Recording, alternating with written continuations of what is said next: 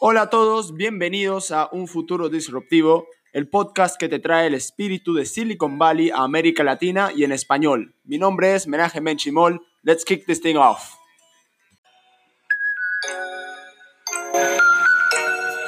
En este episodio nos acompaña Joseph Castillo, un DJ y emprendedor guatemalteco que ha aprendido la mayoría de sus talentos musicales y tecnológicos de manera autodictada solo viendo YouTube. Desde temprana edad aprendió a ser un DJ y con la ayuda de un mentor sus canciones fueron escuchadas en la radio y la televisión. Joseph llegó a tener un hit de más de 100.000 oyentes en YouTube. También en el episodio hablamos sobre qué es lo que lo motiva para desafiar temas y obstáculos difíciles, la facilidad de aprender por YouTube y cómo cualquier persona puede desafiar todas las improbabilidades con proactividad y determinación mental. Puedes seguir el trabajo musical de Joseph en SoundCloud si buscas DJ Space Monkey oficial su portafolio de websites puedes encontrarlo en nevadastudios.com. También puedes buscar el hit de Joseph eh, Submarine by Space Monkey. Está en otra cuenta de YouTube, pero ese es su hit que yo va a tener más de 100.000 hasta que YouTube la bajó, pero alguien la pudo poner de vuelta. Ahorita tiene como 80.000 eh, escuchadas, ¿no? Y finalmente, esta canción la que has escuchado en el intro, es Yellow Submarine. La verdad me encantó. Yo recuerdo cuando éramos roommates en Israel, yo le había dicho que haga una canción así, estilo tranquila y chill, de los Beatles, y la hizo. O sea, se tomó el challenge y lo hizo. O sea, es increíble lo que ha, hecho Joseph y lo que hace. La verdad, vas a aprender muchísimo en este episodio. Y te acuerdo que si quieres contribuir al podcast, está en nuestra página de Patreon. Dale, disfruta este podcast.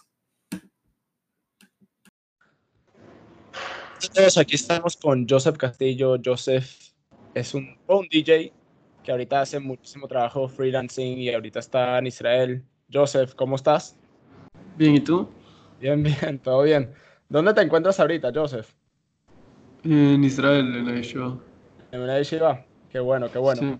Eh, bueno, Joseph, cuéntanos sobre tu pack. Tú, tú, literal has aprendido todo solo, no has tomado, no, no estudiaste programación en la universidad.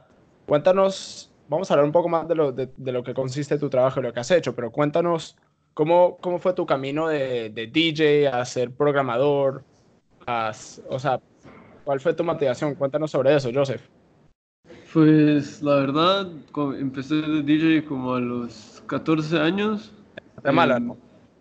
En Guatemala, sí. Estaba, estaba, pues la verdad estaba viendo en internet videos en YouTube y vi un video de, un programa que se llama FL Studio y, y, pues lo bajé y me puse como que a jugar con él. Mis primeras canciones fueron horribles, la verdad ni, ni la, duelen los oídos al escucharlas, pero empecé a aprender así y poco a poco fui aprendiendo más y más hasta que... Y lo hice como por cinco años. Eh, llegué, la verdad llegué bastante lejos con eso eh, me hice amigo de un DJ de Guatemala que se llama Carl Núñez. Está en el top 100 ahorita de, los mejores DJs del mundo. ¿Ah, sí? Y me... Sí. Ajá. ¿Qué, ¿Qué, ibas a preguntar? No, no, no, continúo, continúo. ¿Me ibas a preguntar algo? No, no, no, no. O sea, que no, quería ah, preguntar si sigue siendo amigo con él. me, me, eh, sí, le hablo de vez en cuando, pero ya no, no tanto. Claro. Creo que es muy ocupado porque ahorita sí está, es, es otro rollo. No, claro.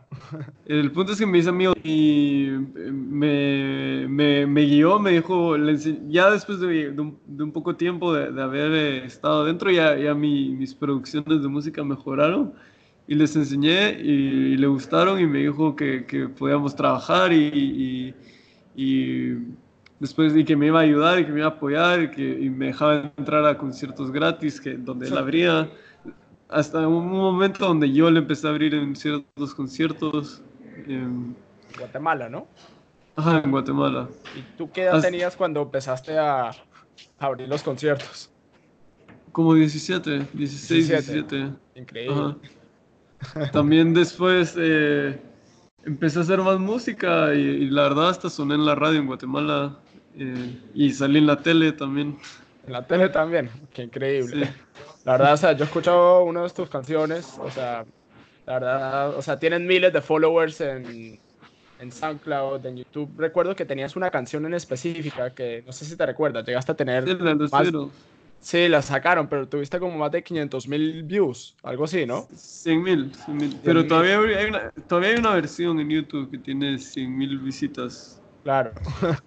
Esa fue serían, la serían 200 mil si contamos la, la, la, otra. Increíble. ¿Y cómo? Tiene 81. 81 mil.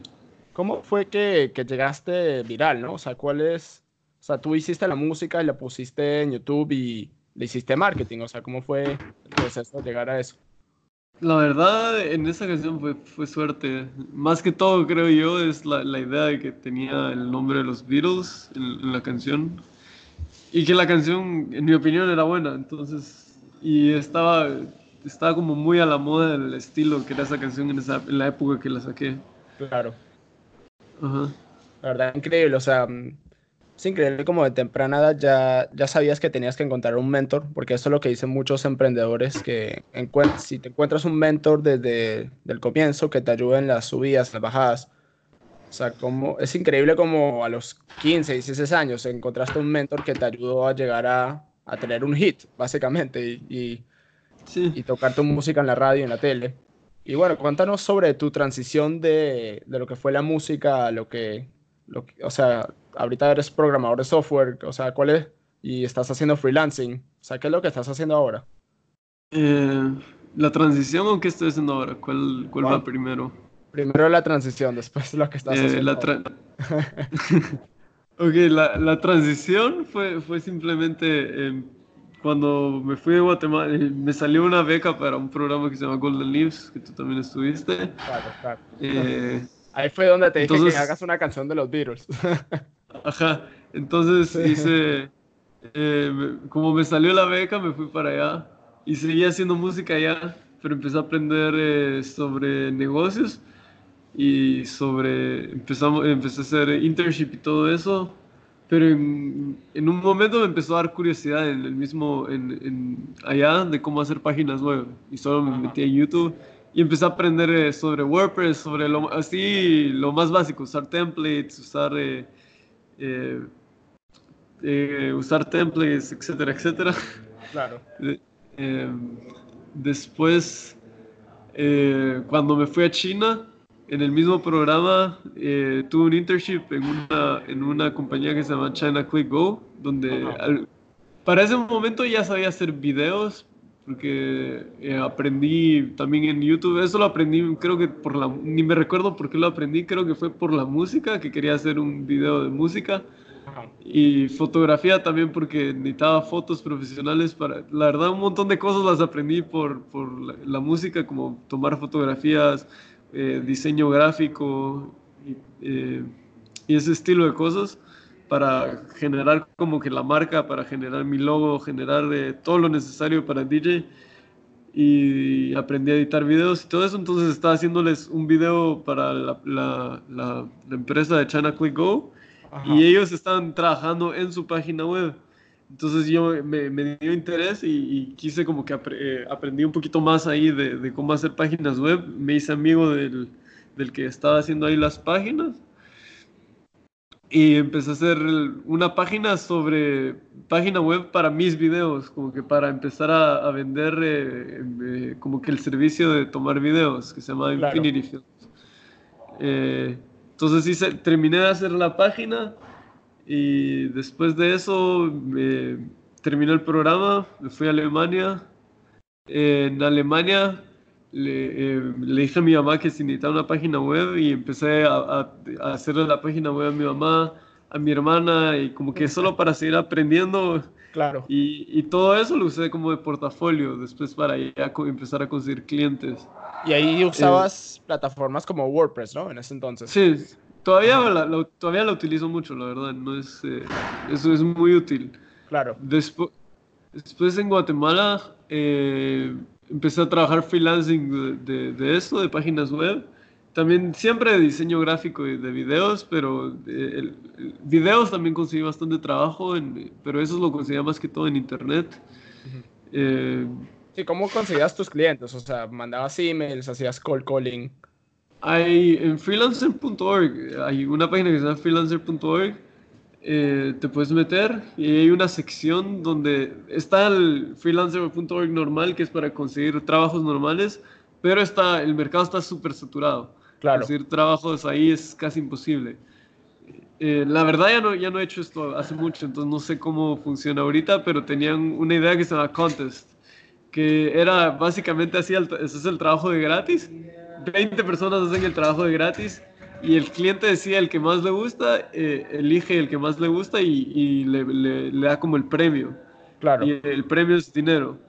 Entonces yo lo que hacía es eh, me metía y, y, me di cuenta que en los trabajos de video había, había gente, pero no había gente tan skilled y, no, no, tenía, no eran muy buenos los videos. Entonces era, no, era, no era que era fácil ganar, pero casi que 80% de los contests que yo entraba los ganaba. Entonces ahí, ahí es donde empecé a, a, ganar dinero. De, después, como te estaba contando, está en Guatemala haciendo las páginas web. Después empecé a trabajar para una compañía en Guatemala de marketing digital. y, ahí me pusieron una página web que, que, que, ya llevaba, requería programación de verdad, ya no, ya no era ya no era solo usar templates. Y la verdad había aprendido a programar a, cosas básicas como que de HTML, de, de, cambiar fotos, de cambiar el color, de mover aquí, de hacer, pero nada, nada que llevara lógica, ni que llevara bases de datos, ni que llevara nada complejo, pero hasta que llegué en este trabajo me hicieron hacer la página web para una empresa que se llama IGA, que es una empresa que es de la Embajada de Estados Unidos. Eh, tienen varias páginas web, pero aparte de una parte de, todas las páginas web que tienen, la que me tocó hacer a mí era la, página web de un, teatro, porque ellos también tienen un teatro. Aparte tienen clases de inglés otra, y otras cosas. Eh, entonces, pero el teatro tenía que ser como que, que, alguien eligiera su asiento y que se reservara y que se eh, bloqueara cuando alguien lo reservara y todo ese tipo de cosas y cobrar con la tarjeta y, y, tenía un montón de lógica más o menos avanzada. Y ahí fue donde, donde empecé a, aprender así desde cero, aprendí PHP, eh, aprendí, aprendí JavaScript, aprendí bastantes programas y ¿Qué al website usaste? ¿Cómo así que qué website usé? O sea, lo crees de cero. No, no, digo, ¿cómo, o sea, qué recursos usaste? O sea, usaste Code Academy. Eh, YouTube. YouTube, todo en YouTube. Eh, sí, no, la verdad no sé nada más de YouTube. Increíble. Después de, de eso, eh, me, me, empezó a gustar y, ahí sí ya empecé a, a usar, eh, aprender otros lenguajes, empecé a aprender a hacer páginas, aplicaciones de Android. Eso, lo, eso sí lo aprendí en una plataforma que se llama Udacity. Eh, es, es, gratis, entre comillas, porque tienen todos los cursos gratis, pero si quieres una certificación cuesta mil dólares. Pero yo lo que quería era aprender, no me importaba el, el, el, papelito. Oh, claro, el papelito eh, digital. Ajá. Pero supuestamente con ese papelito digital ellos te aseguran que consigues eh, un trabajo. Entonces sí funciona algo ese papelito digital. Ellos te aseguran así con 100% de que si pagas mil dólares y, terminas todo, te, te consiguen un trabajo. Y tienen, la verdad, tienen un montón de, de, recursos. Tienen de Machine Learning, de, de, de React, de un montón de, de plataformas que están muy a la moda. Claro. Después de terminar de, aprender las de hacer las aplicaciones de Android. Eh, ¿Qué fue lo que hice después? Eh, empecé a aplicar un trabajo y, necesitaban que, que, hiciera Angular, pero al final me, me decidí venirme a Israel antes de, que... Entonces em, me empecé a aprender Angular y en el momento que empecé a aprender Angular me, me fui. Eh, me vine a Israel, eh, aquí en Israel estoy estudiando en una yeshiva una yeshiva es eh, un lugar donde estudian los judíos, porque no sé si la gente que, que escucha el podcast sabe, sabe todo, todo el podemos, de yeshiva. Podemos Entonces, no sé escribirlo en la descripción. Ah, ok. sí, sí, tranquilo. Bueno, entonces des- después de venirme a la yeshiva, eh, em- empecé, me, di cuenta que, que con el, que necesitaba más dinero para, para trabajar. Y entonces ahorita eh, eh, le hablé a mi prima y ella trabaja haciendo gráficos para la televisión, para Fox News, hizo todos los gráficos para el- la Eurovisión, para las elecciones de aquí de Israel. Eh, y me dijo que, que para hacer eso tenía que aprender un programa que se llama VisRT. Y me, Ajá. Ajá. Y me empezó a enseñar el programa y pues lo aprendí y ahorita he estado trabajando en eso. Me tocó hacer, eh, me puse en mi primer, estoy en mi primer proyecto que es hacer eh, todos los gráficos y la, eh, la integración de data a un canal de televisión en Hong Kong. La verdad wow. ni sé, ni sé quién es el canal, yo no sé nada, solo me mandaron los, el proyecto y empecé a trabajar. Y la verdad está súper, pagan súper bien. Qué chévere. Y eso fue todo un boca en boca, o sea, conocías a alguien que te conectó, o sea, tu prima te conectó con el cliente. No, mi, mi- el cliente es de mi prima. Mi prima Ah. es como- Claro. eh, mi prima es la que lo hace. Ella es la que hace todo esto. eh, Pero ella a veces como que tiene demasiado trabajo y como que, no sé, me imagino que gana una comisión o cobra más de lo que yo le cobro o algo así. Y, y ella también hace una parte del proyecto, me guía en las cosas que, que a mí me cuestan porque soy nuevo y, y eso es básicamente todo. Claro. Increíble. Y bueno, Joseph, o sea, tú, tú sigues, quieres seguir siendo, tu ambición es seguir siendo freelancer o quieres, o sea, quieres crear tu propia Eh, agencia o quieres ya tra- trabajar en una compañía más estable. O sea, cuéntanos Eh, sobre no, la, la verdad, mi visión es, es totalmente, la verdad esto todo, todo esto, lo- la verdad todo lo he aprendido más que todo porque sé que, que el trabajo es estable Claro. eh, y, y porque entra el dinero el mes a mes, pero no es realmente como que lo que yo quiero hacer a largo plazo, lo que yo quiero hacer a largo plazo no, no tiene mucho que ver tanto con esto, aunque tengo los skills, no es como mi pasión. Claro. Eh, lo que más me gusta a mí es eh, aprender en general, leer eh, mucho sobre religión y sobre psicología, superación personal y todo eso. Y básicamente lo que quiero hacer es, em, tal- no es, todavía no estoy seguro si quiero est- estudiar para ser rabino, pero sí quiero estudiar psicología. Ajá. Eh, y, y estudiar, eh, no sé, estudiar psicología y aprender más sobre el potencial humano y realmente lo que una persona es capaz de hacer. Claro. O sea, como un guía espiritual que sabe tecnología. Algo así, no solo, no solo un guía espiritual, sino que, un líder. eh, no sé si alguna vez has escuchado sobre Wim Hof. Wim Hof. Ajá. No, sé no. si- ¿Quién Wim es? Un, es un tipo que ha hecho como 30 récords Guinness mundiales. Ah, wow. Eh, por ejemplo, subió el Monte Everest eh, sin camisa. Eh, hizo una maratón sin eh, en meno- menos 20 grados bajo cero, eh, sin zapatos eh, y sin camisa también. Eh, se puso nieve hasta, hasta el cuello y estuvo por dos horas ahí y no le dio hipotermia. Qué loco. Eh, un montón de historias así. El punto es que también eh, él, él decía, lo que yo estoy haciendo todos lo pueden hacer, no, no es que yo sea superhumano. Claro. Y después le hicieron un, un experimento donde le metieron una bacteria en la cabeza. eh, y él dijo, no en la cabeza, en el cuerpo, y él, y él dijo, yo puedo matar. Era una bacteria letal que, que si se la ponen a cualquier otro ser humano, si no lo atienden después de cierto tiempo, se muere. Y él dijo, yo con, con, con, con, la, con el poder de la mente puedo matar esta bacteria, diciendo mind over matter. Y después demostró que, que sí la... Pero todos eh, demostró que sí se podía. Y todo el mundo pensaba, es que él es un superhumano, él es como de, de superhuman. Y entonces él dijo, no, todo lo que yo hago, cualquiera lo puede hacer. Y si me traen 10 personas, yo las puedo entrenar a que hagan exactamente lo mismo que yo. Increíble. Y, y lo hizo. Trajo 10 personas y a la semana ya estaban subiendo una, una montaña de nieve sin camisa todos y estaban, eh, después les hicieron el mismo experimento y también todos mataron el, la bacteria. Ajá, y, más, más, que todo yo lo que me quiero meter es a tratar de investigar todos estos, estos fenómenos, tratar de replicarlos hasta conmigo mismo, tratar de ver realmente qué es lo que un ser humano, o sea, cuál es la, la capacidad de, de cada ser humano. Eh, y básicamente eso. Claro, Entender, eh, sí.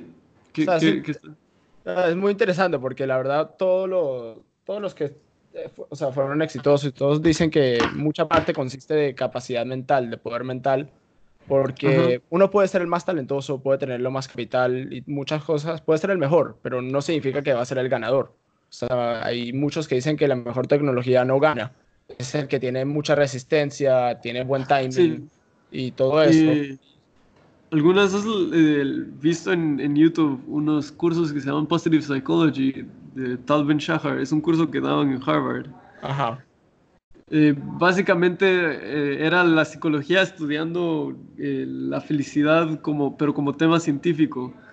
Y, y se empezaron a darse cuenta que la mayoría de psicología se, basa mucho en estudiar lo negativo, en las cosas malas, así como depresión, ansiedad. Eh, y se dio cuenta de que de cada 20.000 artículos que, hacen de cosas negativas, hacen como 2.000 de cosas positivas. Y vio que había un... Y, se dio cuenta que, que, ese es un sistema de, de experimento muy malo, porque se están tratando de... Si yo vengo y te digo por qué porque si yo hago un carro y hay alguien que hizo un carro que funciona y el mío no funciona y yo empiezo a ver por qué el mío no funciona, es más fácil que yo estudie el carro que funciona y que mire por qué ese funciona que entender por qué el mío no está funcionando. No sé si, si me di a entender bien en lo que acabo de tratar de explicar.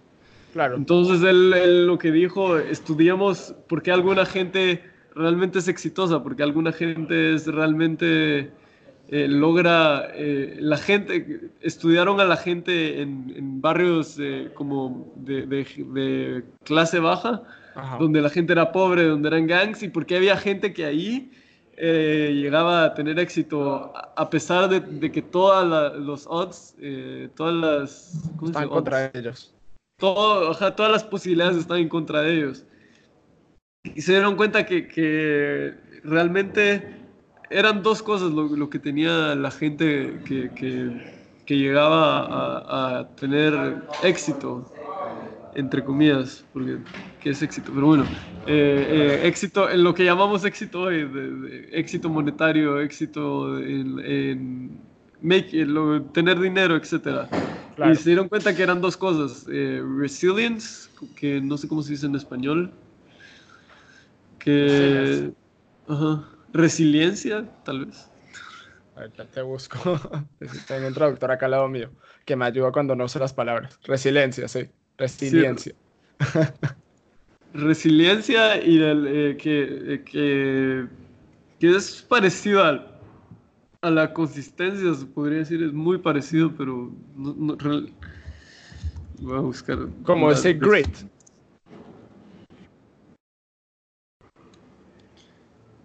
Eh, es como, acabo de encontrar la, la, definición, eh, capacidad que tiene una persona para superar circunstancias traumáticas como la muerte de un ser querido, un accidente, etcétera, ¿no? Eso no es.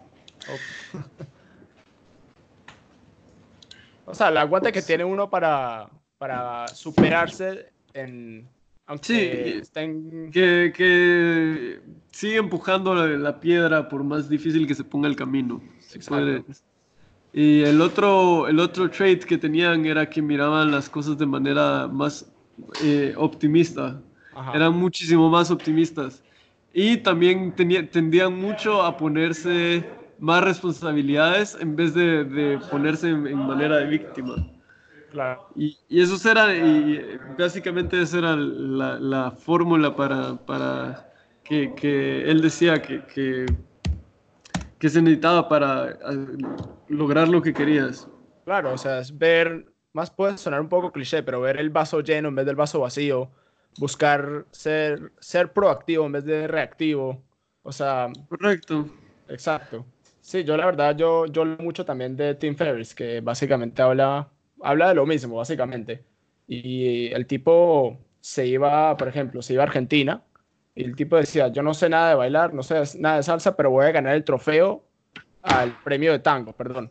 Y practicó seis meses, se la ingenió y lo ganó. Después hizo, o sea, él se hacía challenges a sí mismo para mostrarle que él no tenía nada de experiencia, se metía en algo que no tenía nada de experiencia y lo lograba. Mejor dicho, le ganaba a gente que tenía años trabajando para ganar eso y él lo ganaba, porque es la capacidad mental que, que acumuló durante los años.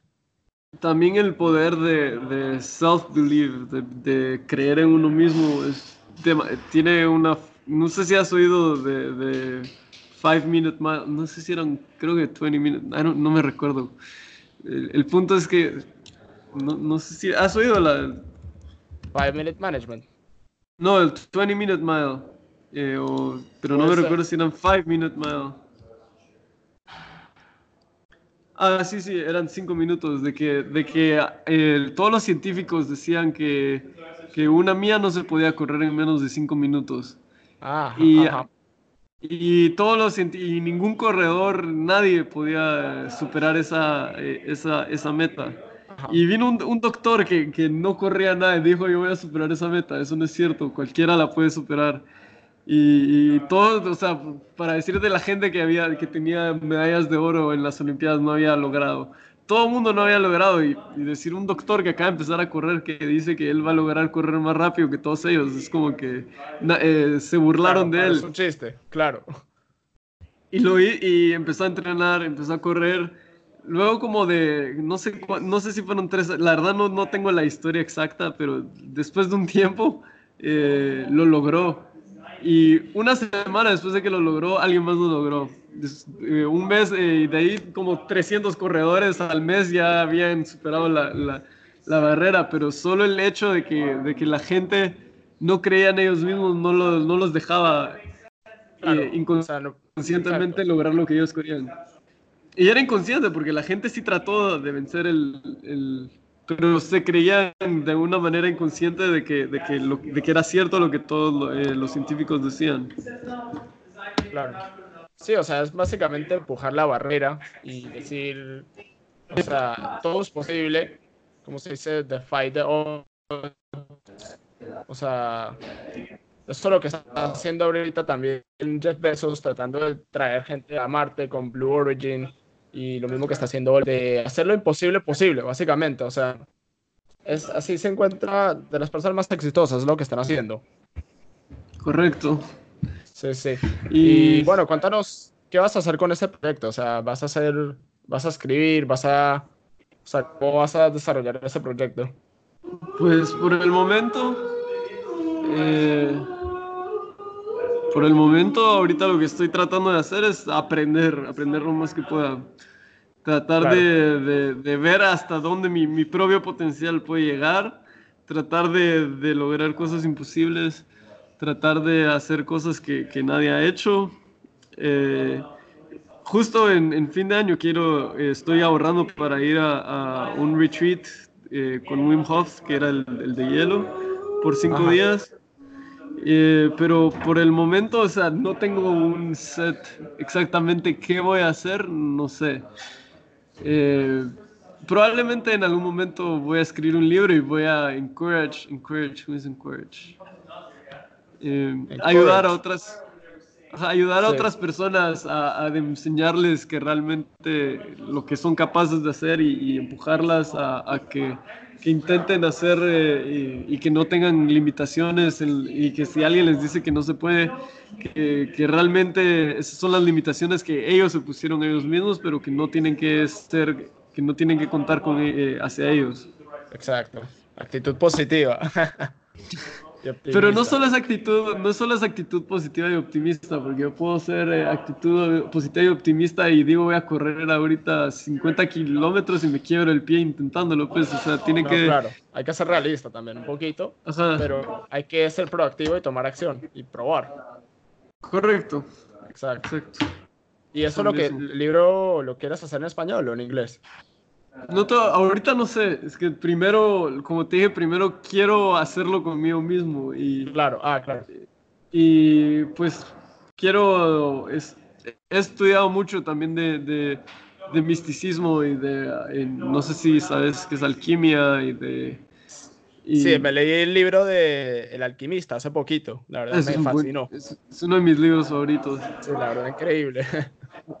Yo creo que el potencial humano llega más allá de, de solo cosas entre comillas naturales, pero es una hipótesis muy fácil de destruir, pero nada me cuesta intentar probarla y, si me equivoco, pues me equivoco en el intento y, te digo al final, al final hacer cosas sobrenaturales simplemente no se puede, pero quiero ver si también es posible hacer cosas sobrenaturales. Como, no sé, y hay cosas hasta que, que, que muchas veces la ciencia te dice que, que, no es posible, como telequinesis y ese tipo de cosas, que yo creo que, más de algo de verdad hay que haber y, y, no porque digan que, que, no es cierto, nada cuesta intentar a ver si se puede. Claro. Exacto.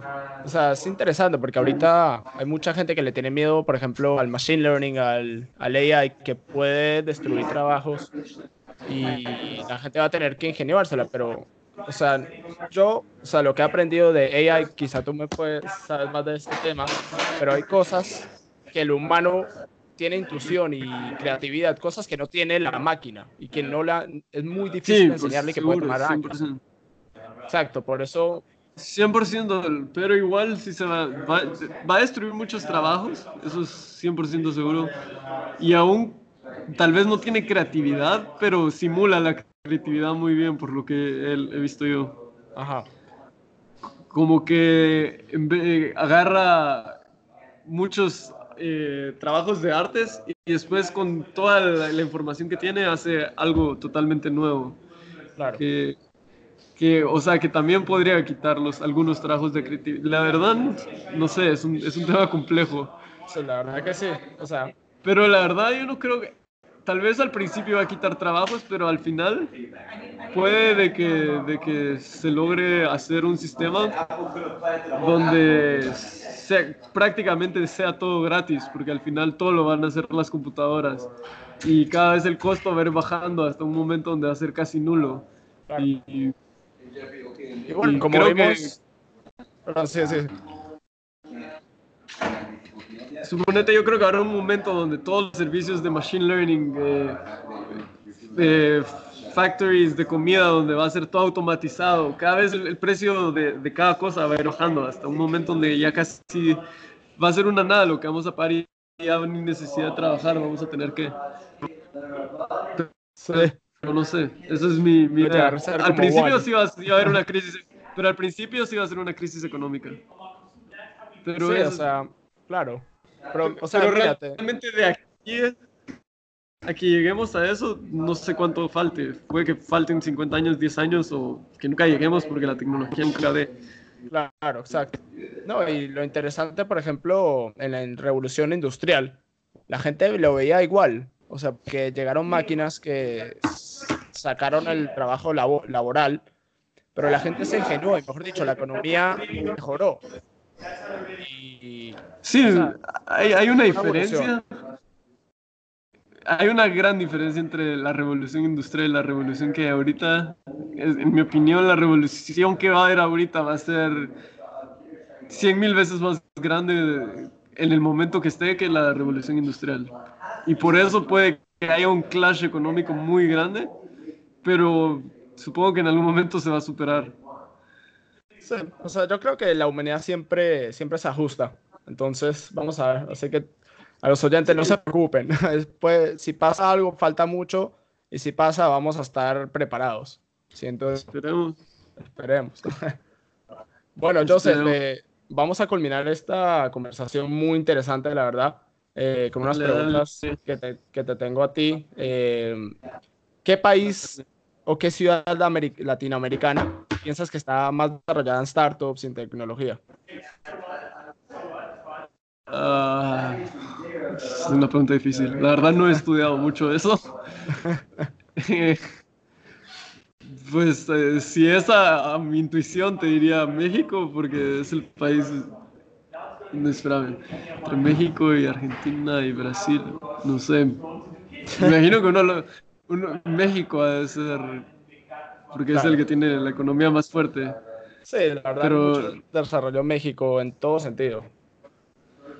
Si no, tal vez Colombia, pero realmente no, no sé. No me he enfocado mucho en esos mercados. No, te preocupes. Y cuéntanos, o sea, ¿qué libro, qué libro te, ha, te ha dado un paradigm shift últimamente?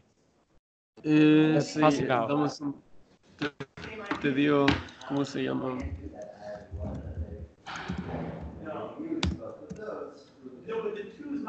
Eh, se llama Claim Your Power, de Mastin Keep. The Mastin Keep, Claim Your Power. ¿De qué se trata? Se trata, el título lo dice, pero básicamente es, un, es una guía de 40 días que te ayuda a encontrar el propósito de tu vida. Interesante. Y cambia tu vida, la verdad, muy interesante. Y a ver, Joseph, una última pregunta eh, que te tengo a ti. ¿Cómo, ¿Cómo podemos seguir tu trabajo? O sea, ¿cómo podemos ver tus proyectos? O sea, ¿cómo te podemos seguir en Twitter, en LinkedIn, en lo que sea? Eh, tengo un Vimeo que se llama Nevada Studios, ahí están todos mis proyectos de video. Ajá. De ahí en nevadastudios.com. Nevadastudios.com, ok. Y en Facebook, Nevada Studios Español. Y está la versión en inglés Nevada Studios. Y creo que de ahí no tengo más. bueno, ahí está. Entonces, Joseph, la verdad aprendí muchísimo. O sea, es mucho probar y tratar y creer en uno mismo. La verdad, esta conversación ha sido muy interesante. Eh, ¿qué, ¿Qué consejo le quieres dar a nuestros oyentes? Último consejo. Eh, dame, un, segundo para pensar eso. Una pregunta difícil. Eh, pues que, que tomen todo con mente abierta y que no porque la sociedad piensa que algo es así, deberían de tomarlo como un fact. Deberían de pensar que tal vez eh, toda la sociedad puede estar equivocada que sea poco probable, en algún momento todos pensamos que el, planeta era plano y si no hubiera alguien que se hubiera dignado a, ir en contra de todo, no, nunca hubieran llegado a esos descubrimientos. Y creo que falta mucho por descubrir, entonces eh, que, que, tengan mente abierta y que, que traten de, de, con curiosidad de encontrar cosas nuevas. Y que también que se recuerden que su potencial es mucho más grande de lo que ellos creen. Y que no se olviden de eso. entonces romper el status, quo, el status quo. Sí. Dale, Joseph. Bueno, muchísimas gracias por estar con nosotros. Dale, muchos saludos. Un saludo. Hablamos. Chao. Bye. Hola. Eh, muchísimas gracias por llegar al fin del episodio. La verdad, espero que hayas aprendido muchísimo de Joseph. Yo la verdad aprendí muchísimo de él, o sea, hace como un año que no he hablado con él, pero siempre es bueno hacer cacho con Joseph porque me gusta saber los nuevos desafíos que está tratando de completar y qué proyectos nuevos está, haciendo. Bueno, espero que en un futuro podamos leer el libro que quiere lanzar Joseph y espero que nos sigas en un futuro disruptivo los siguientes episodios. Dale, hasta luego.